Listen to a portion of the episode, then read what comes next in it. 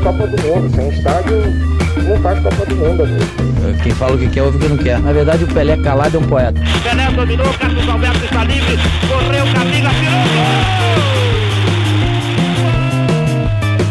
Alô, corneteiros! Alô para você que está acompanhando o podcast, o Cornetas Podcast dessa segunda-feira, dia 8 de março, Dia Internacional da Mulher.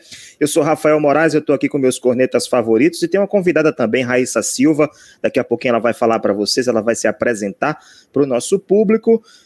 Tava aqui dançando, né? Curtindo aqui a vinheta do Cornetas Podcast. Eu, eu gosto dessa musiquinha, eu gosto dessa musiquinha animada é, que tem o gol do, do Carlos Alberto Torres. CH é que gosta, né? CH dança também, dança muito, assim, nos bastidores, né, CH? Boa noite, Rafael, Raíssa, Paulo Vitor, amigos corneteiros. Não tem essa malemolência, não. Eu sou melhor falando que dançando, ó. Muito melhor. Mas eu sei que você gosta de um forrozinho. Inclusive, você apresenta um programa sobre o Gonzagão, sobre forró nos sábados, né? Aproveite e faça seu merchan aqui, seu jabá.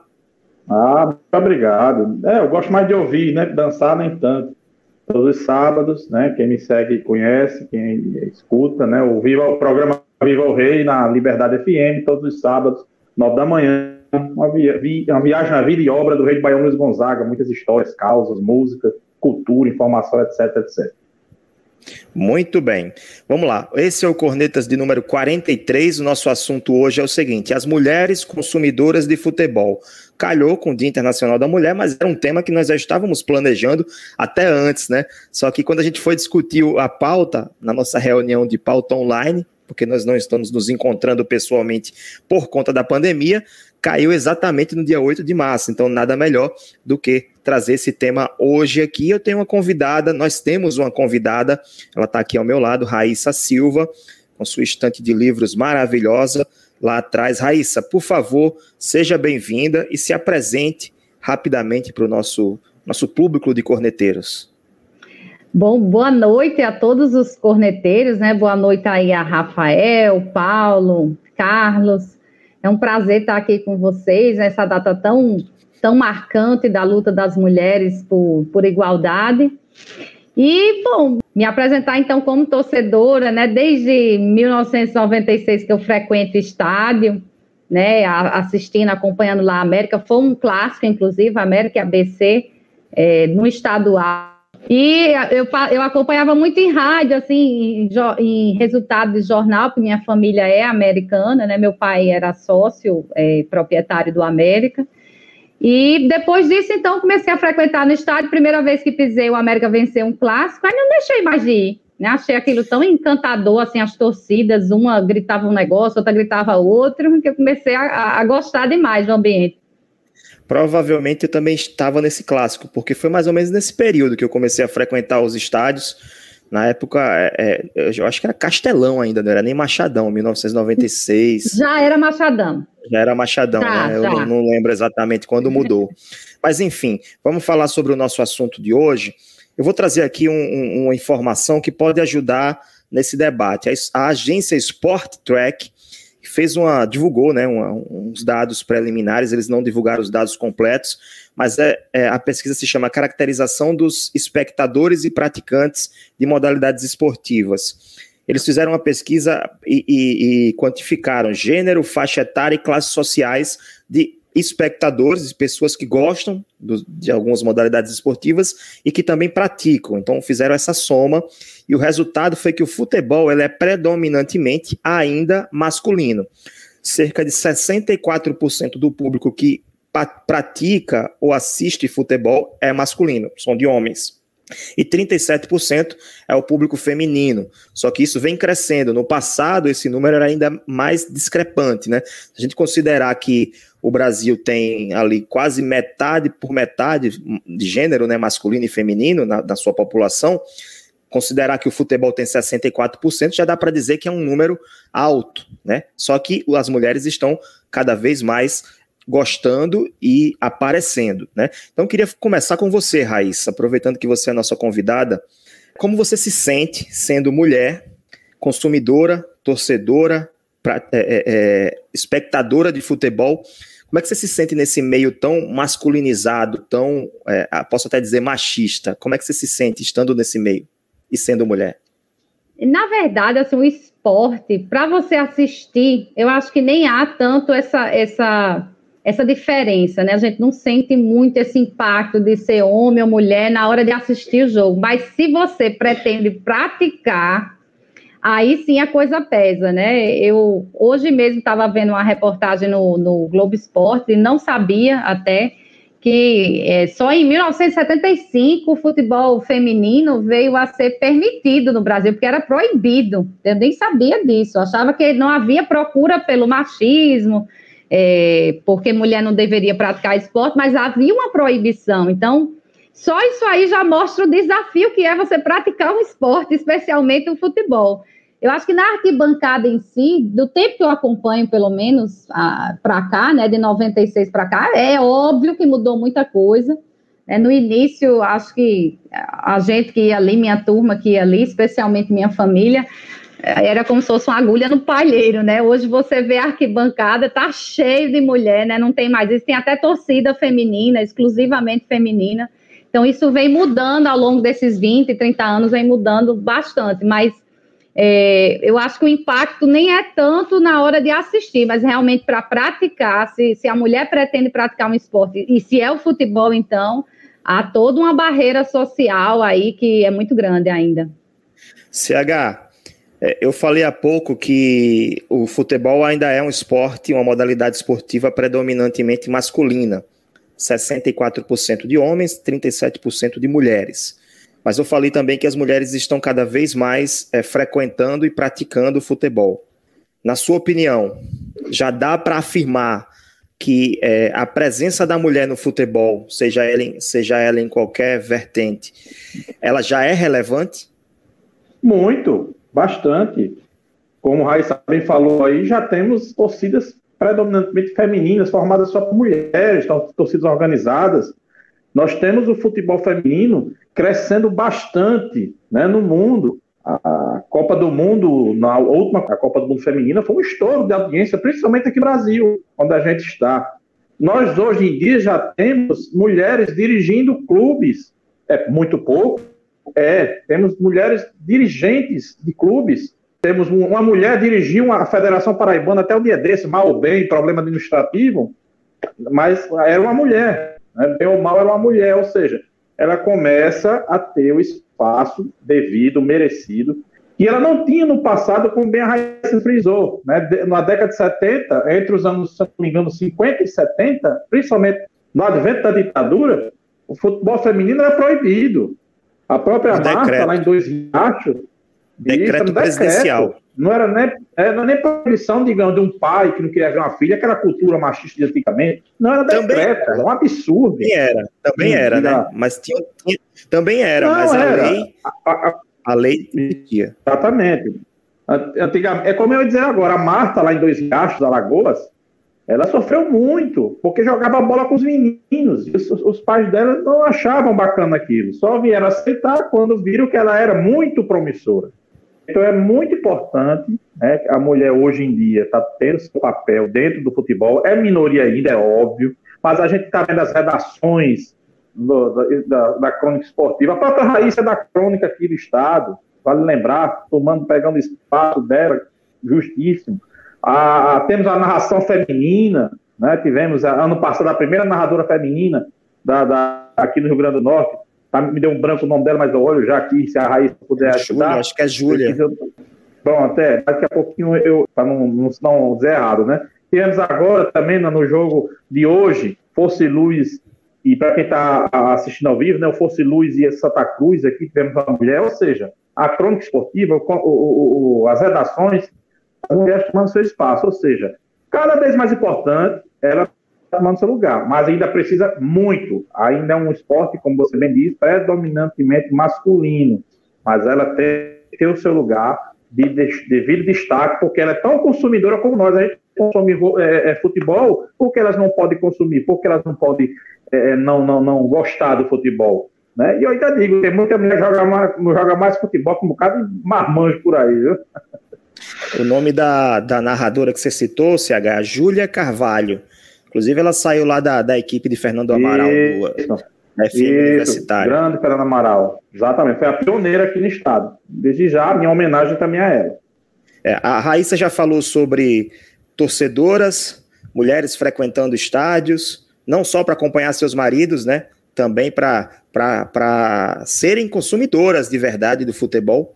Carlos Henrique citou uma jornalista esportiva, as redações. PV, agora eu quero ouvir sua opinião. As profissionais mulheres no futebol, como é que está sendo aí? Tem, tem tido crescimento também? Os tabus estão sendo quebrados? Elas estão conquistando espaços?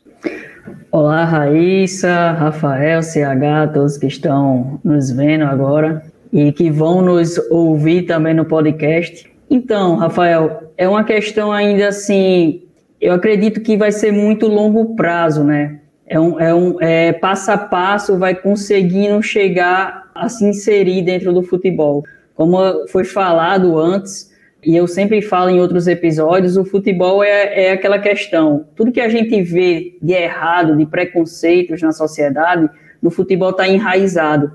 E o machismo, outras questões de, de preconceitos raciais, de, de homofobia, ele está enraizado dentro do futebol e é muito complicado essa situação. Hoje a gente consegue enxergar é, comissões técnicas no futebol feminino é, é, com muitas mulheres participando, mas quando a gente vai para o masculino, a gente ainda vê uma, uma, certa questão de preconceito, porque você consegue ver apenas nas áreas de atuações de suporte. Você vê na nutrição, você vê na psicologia, você vê no departamento de marketing, mas é difícil você encontrar, ainda aqui no, no nosso país, uma, uma mulher como auxiliar, uma mulher como preparadora física. É difícil a gente encontrar isso muito pelo preconceito. Eu, eu posso até trazer algumas situações é, é, que eu pude acompanhar, pude ver, né? Que as, a, as mulheres elas têm uma certa limitação até do seu trabalho, porque ela não pode entrar no vestiário, ela não pode estar próxima do, de atletas, ela não pode. Eu já escutei de, que a, a mulher ela não podia estar conversando tanto com o atleta. Como assim? Ela precisa entender o que o atleta, o que o atleta precisa, o que o atleta necessita, e as pessoas que eram de cima tinham um certo preconceito contra isso. Por que, que aquela, aquela profissional fala, conversa tanto com o atleta? Como assim, gente? Pelo amor de Deus, a gente está aqui querendo fazer o nosso trabalho, nossa profissão. Então, assim, são muitos preconceitos e a gente tem que quebrar esses paradigmas, né? Porque seja homem ou seja mulher, tem qualidade, tem capacidade de desempenhar e, e transformar o nosso futebol. Enquanto que a gente ficar se limitando por conta de gênero, por conta de várias outras situações, a gente não vai evoluir. E é por isso que, que eu trago esse assunto, essa, esse tema importante, falar sobre essa importância do, do da, da, da, inserção, né, da, do, da mulher dentro do esporte, porque até no, às vezes até no futebol feminino a gente vai olhar e é, o treinador é homem, até as comissões são homens. Poxa, vamos dar espaço. Mas acredito que a pouco a pouco a gente vai chegar. Até hoje a gente, é, é, quem pôde presenciar na, na TV, hoje teve a, a semifinal do Sub-18 feminino, entre Inter e São Paulo. O, a, o, Inter chegou à final, vai enfrentar o Fluminense, então assim, a gente está conseguindo desenvolver futebol feminino no, na categoria de base, que na categoria de base do masculino é praticamente inexistente, e a gente está conseguindo desenvolver isso no futebol feminino. Então, é algo que a gente também pode parabenizar e, e ficar feliz no, no, no dia de hoje.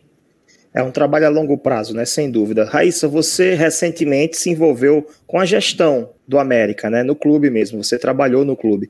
Em algum momento, você não precisa citar nomes, não precisa é, entrar em detalhes, né? Mas em algum momento você sentiu alguma reação contrária das, das pessoas que estavam lá, querendo ou não, a grande maioria é, é, masculina, né? Os homens estão mais presentes nos clubes do que as mulheres. Mas você sentiu algum preconceito, alguma coisa assim, algo que, que a, a, tocou, assim, acendeu o sinal de alerta em você, que você estava sentindo alguma coisa diferente?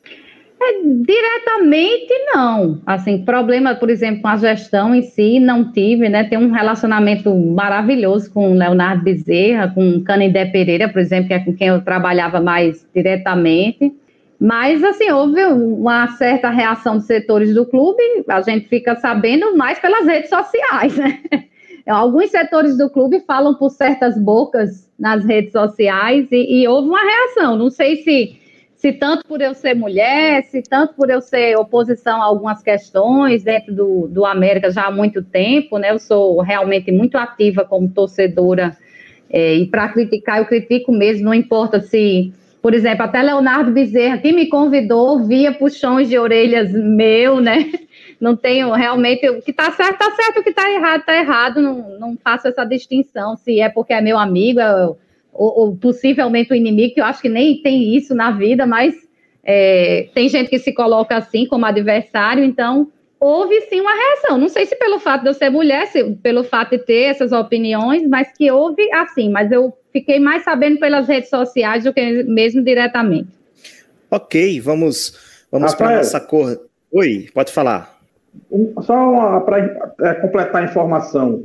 O decreto-lei que proibiu o futebol feminino no Brasil, que a Raíssa falou, que a gente citou, era o 3.199 de 14 de abril de 41 e só veio ser revogado em 83, ou seja, na era Vargas, passou toda a era Vargas, a ditadura militar e no, na redemocratização, no final, é que veio a, entre aspas, a anistia das mulheres para jogar futebol em 83. Então tá aí o decreto, 42 anos, a mulher proibida de jogar bola.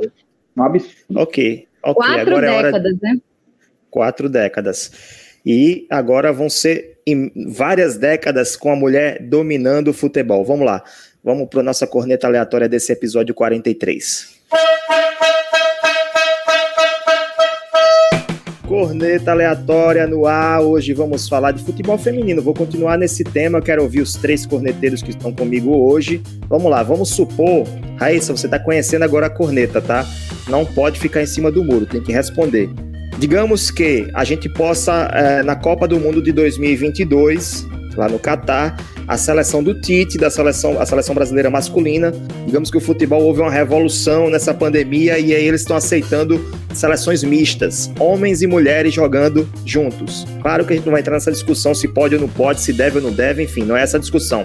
Mas se pudesse, CH, primeiro você, a Marta teria vaga na seleção do Tite ou em qualquer outra seleção brasileira masculina da, da história? Eu acho que teria. Eu não sei se é, é, você levar só a questão técnica. Fisicamente, a gente sabe que a constituição física masculina ainda é mais forte do que a feminina, na maioria dos casos, né? porque tem mulher mais forte. Mas em termos técnicos, apenas falando, teria, não tem a menor dúvida.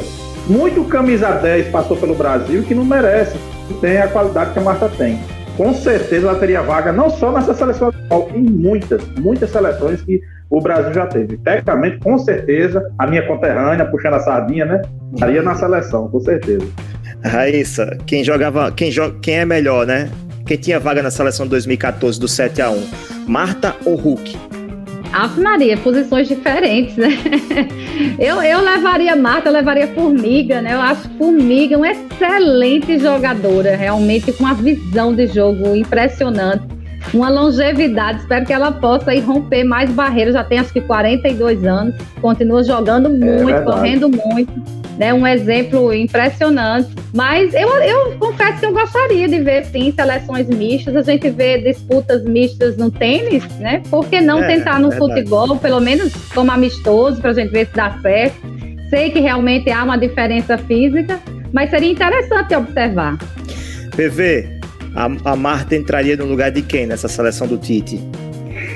Rapaz, tecnicamente ela, ela pode pegar a vaga de muitos ali dentro, no meio de campo, né? No, no meio de campo da armação. Mas é, é, como eu falo, né? Uma comparação assim que, é, que é, é difícil a gente fazer, porque é, é, a mesma forma que a gente tenta comparar Messi a Pelé por várias situações, ambientes diferentes, é uma comparação difícil da gente fazer quando faz seleção feminina com seleção masculina, é complicado. Mas na questão técnica, Marta é indiscutível, tanto que ela conquistou tantos troféus é, é, individuais como o melhor do mundo. Então, ela teria vaga assim nessa, na seleção mista, né? Como você colocou, na seleção mista ela estaria lá dentro e, e nossa, nossa 10. E eu acho interessante essa ideia da, da Raíssa. Podia ser uma ideia até para as Olimpíadas, fazer uma, uma, uma forma de seleção. Um jogo de exibição, né? Isso. Eu, e seria muito interessante.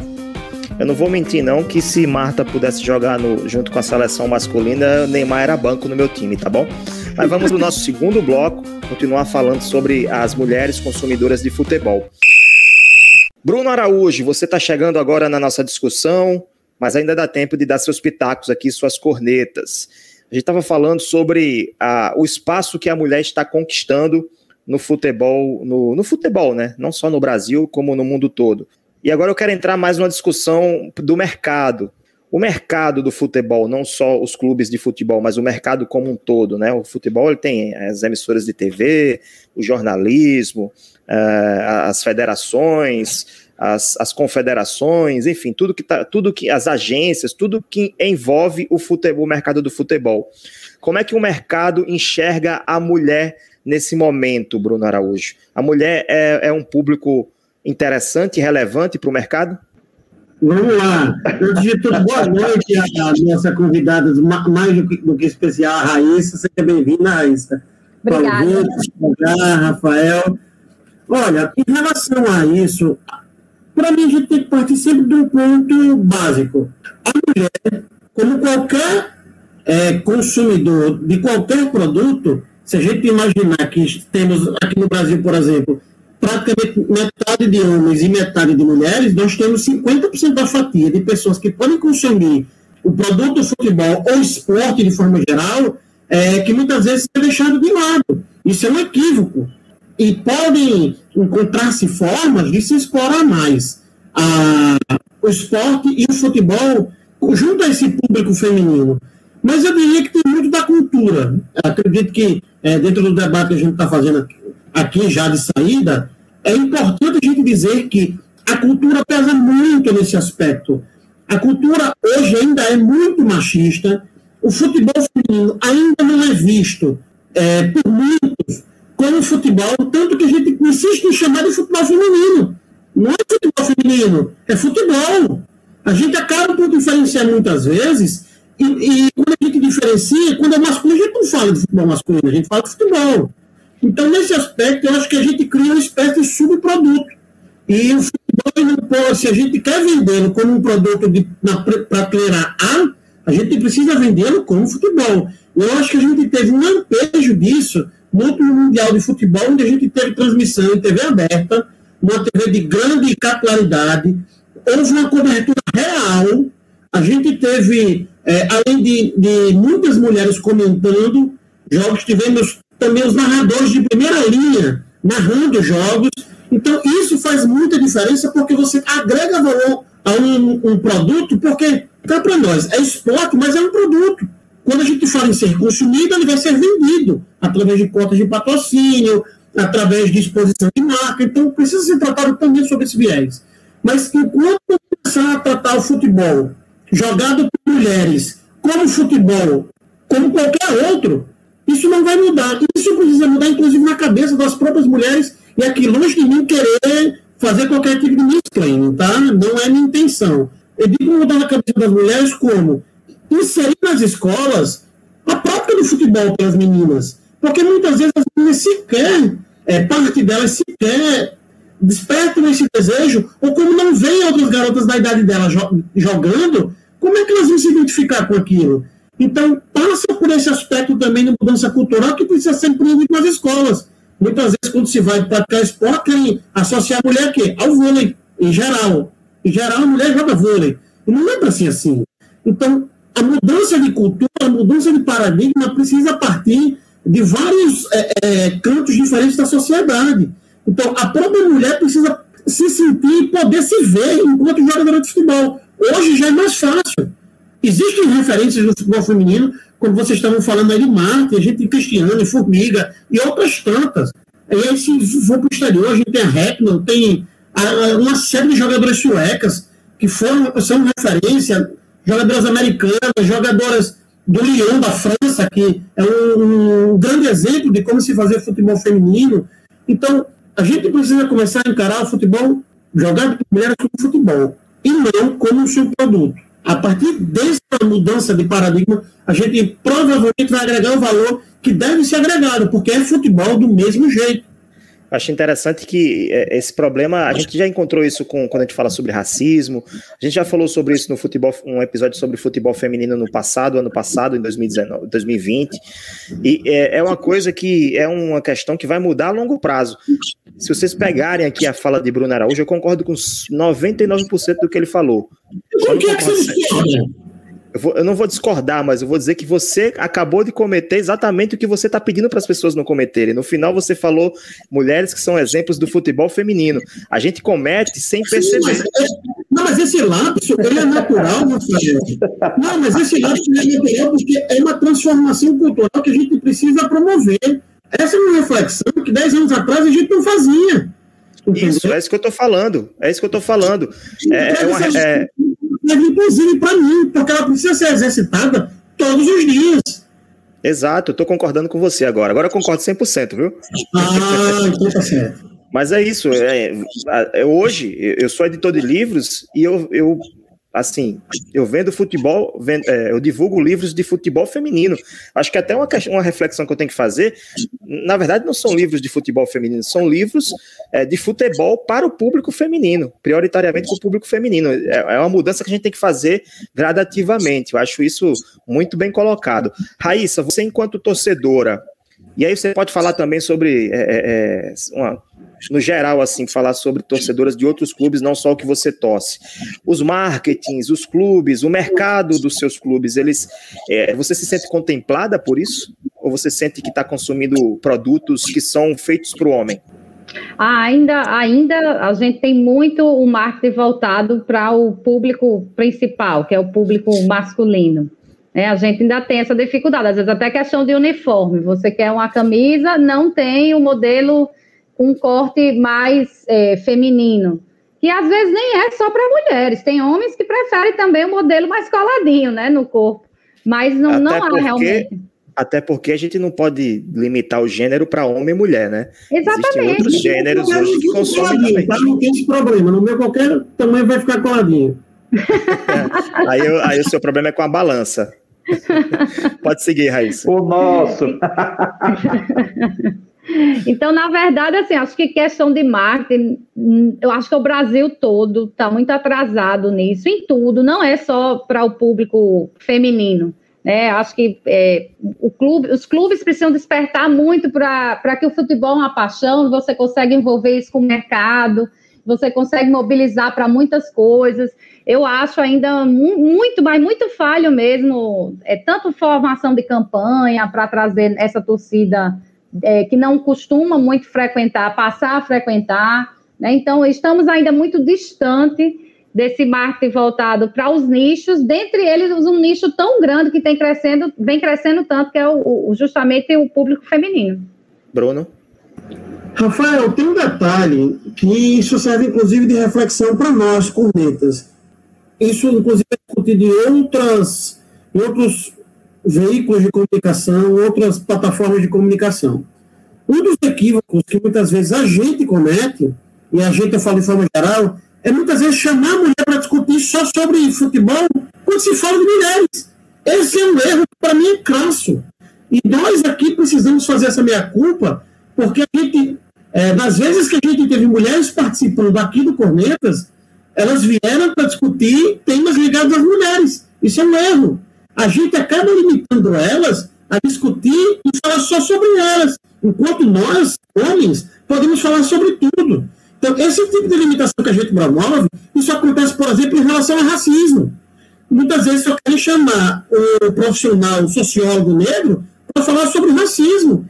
Aparentemente, ele não conhece nenhum outro assunto. Isso é um equívoco. Então, é, é, fica inclusive de reflexão para a gente, para talvez, num futuro bem próximo, incluímos uma corneta entre nós, né? Eu acho que isso é uma coisa que a gente precisa estudar, porque a mudança, não adianta a gente ficar aqui só no discurso, a mudança precisa partir através de ações. E nós, enquanto comunicadores, jovens, pelo menos você e PV, CH não é tão jovem assim. Preconceito contra idosos, tá, CH? É, você é do é... caso que a Raíssa está aqui, tá? Você é educado com você, tá, Bruno? Mas, enfim, então a gente precisa promover essa mudança assim e ela precisa partir de cada um de nós todos os dias. Sem dúvida. Eu quero só tocar mais uma vez naquele assunto que eu estava falando com a Raíssa sobre é, é, o mercado atender aos anseios do público feminino. A gente tem que entender que os hábitos e os, os hábitos de consumo do gênero são diferentes, então tem que tratar de forma diferenciada. E outra coisa, qual clube brasileiro, se eu tiver errado, me corrijam imediatamente. Qual clube brasileiro conhece qual é exatamente o, seu, o perfil do seu torcedor? Faixa etária, classe social, é, percentual de gênero, eles fazem essa pesquisa, eles sabem, por exemplo, a ABC América sabem para quem eles estão comunicando? Sabem, Bruno? Essa é uma estratégia que é uma estratégia que aparentemente é básica e é ignorada, na maior parte das vezes, pela maior parte dos clubes. Talvez a gente vai encontrar clubes com marketing mais desenvolvido, como Internacional, São Paulo, Flamengo, eventualmente o Corinthians, clubes que veem o marketing de forma mais é, perspicaz, mesmo isso sendo uma questão básica, a explorar esse tipo de ação.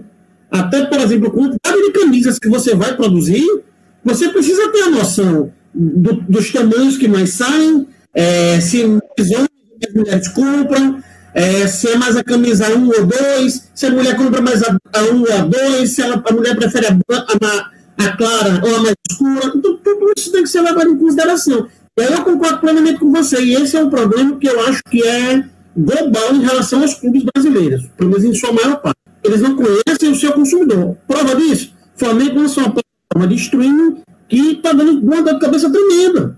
Por quê? Porque não conhece o mercado no qual está se lançando.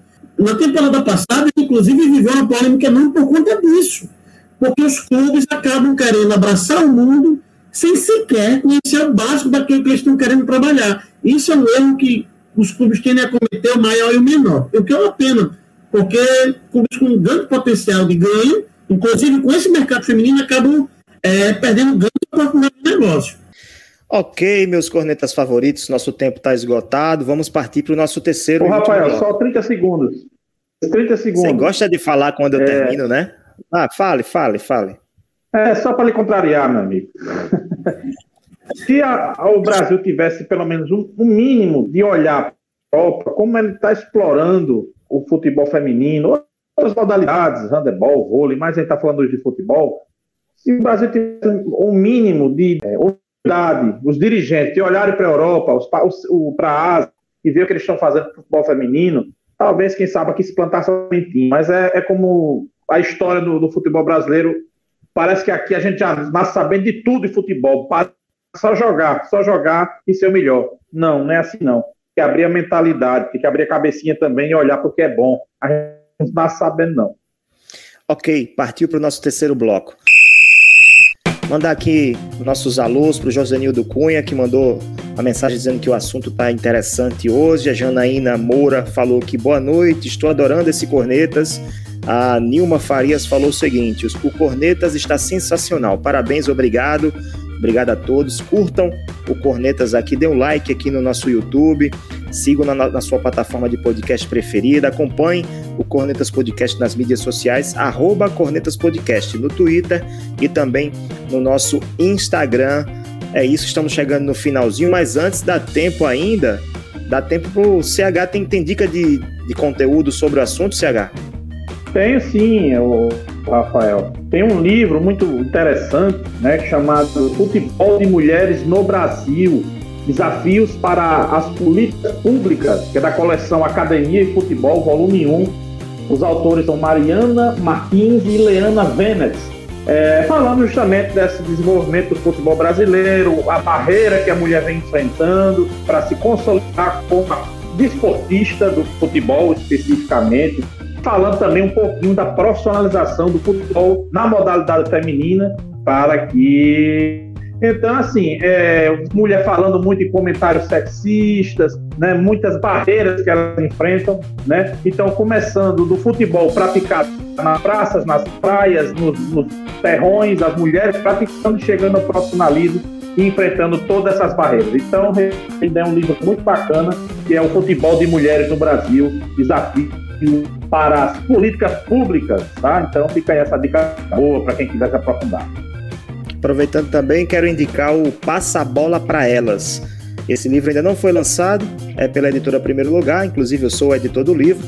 Duas autoras cearenses e elas falam sobre, sobre mulheres na gestão do futebol, mulheres que ocuparam cargos de gestão. Vai dar desde a Patrícia, aquela que foi nadadora do Flamengo, presidente do Flamengo e passa por é, gestoras cearenses, enfim, de uma, um, uma série de mulheres que ocupam ou ocuparam cargos importantes no futebol.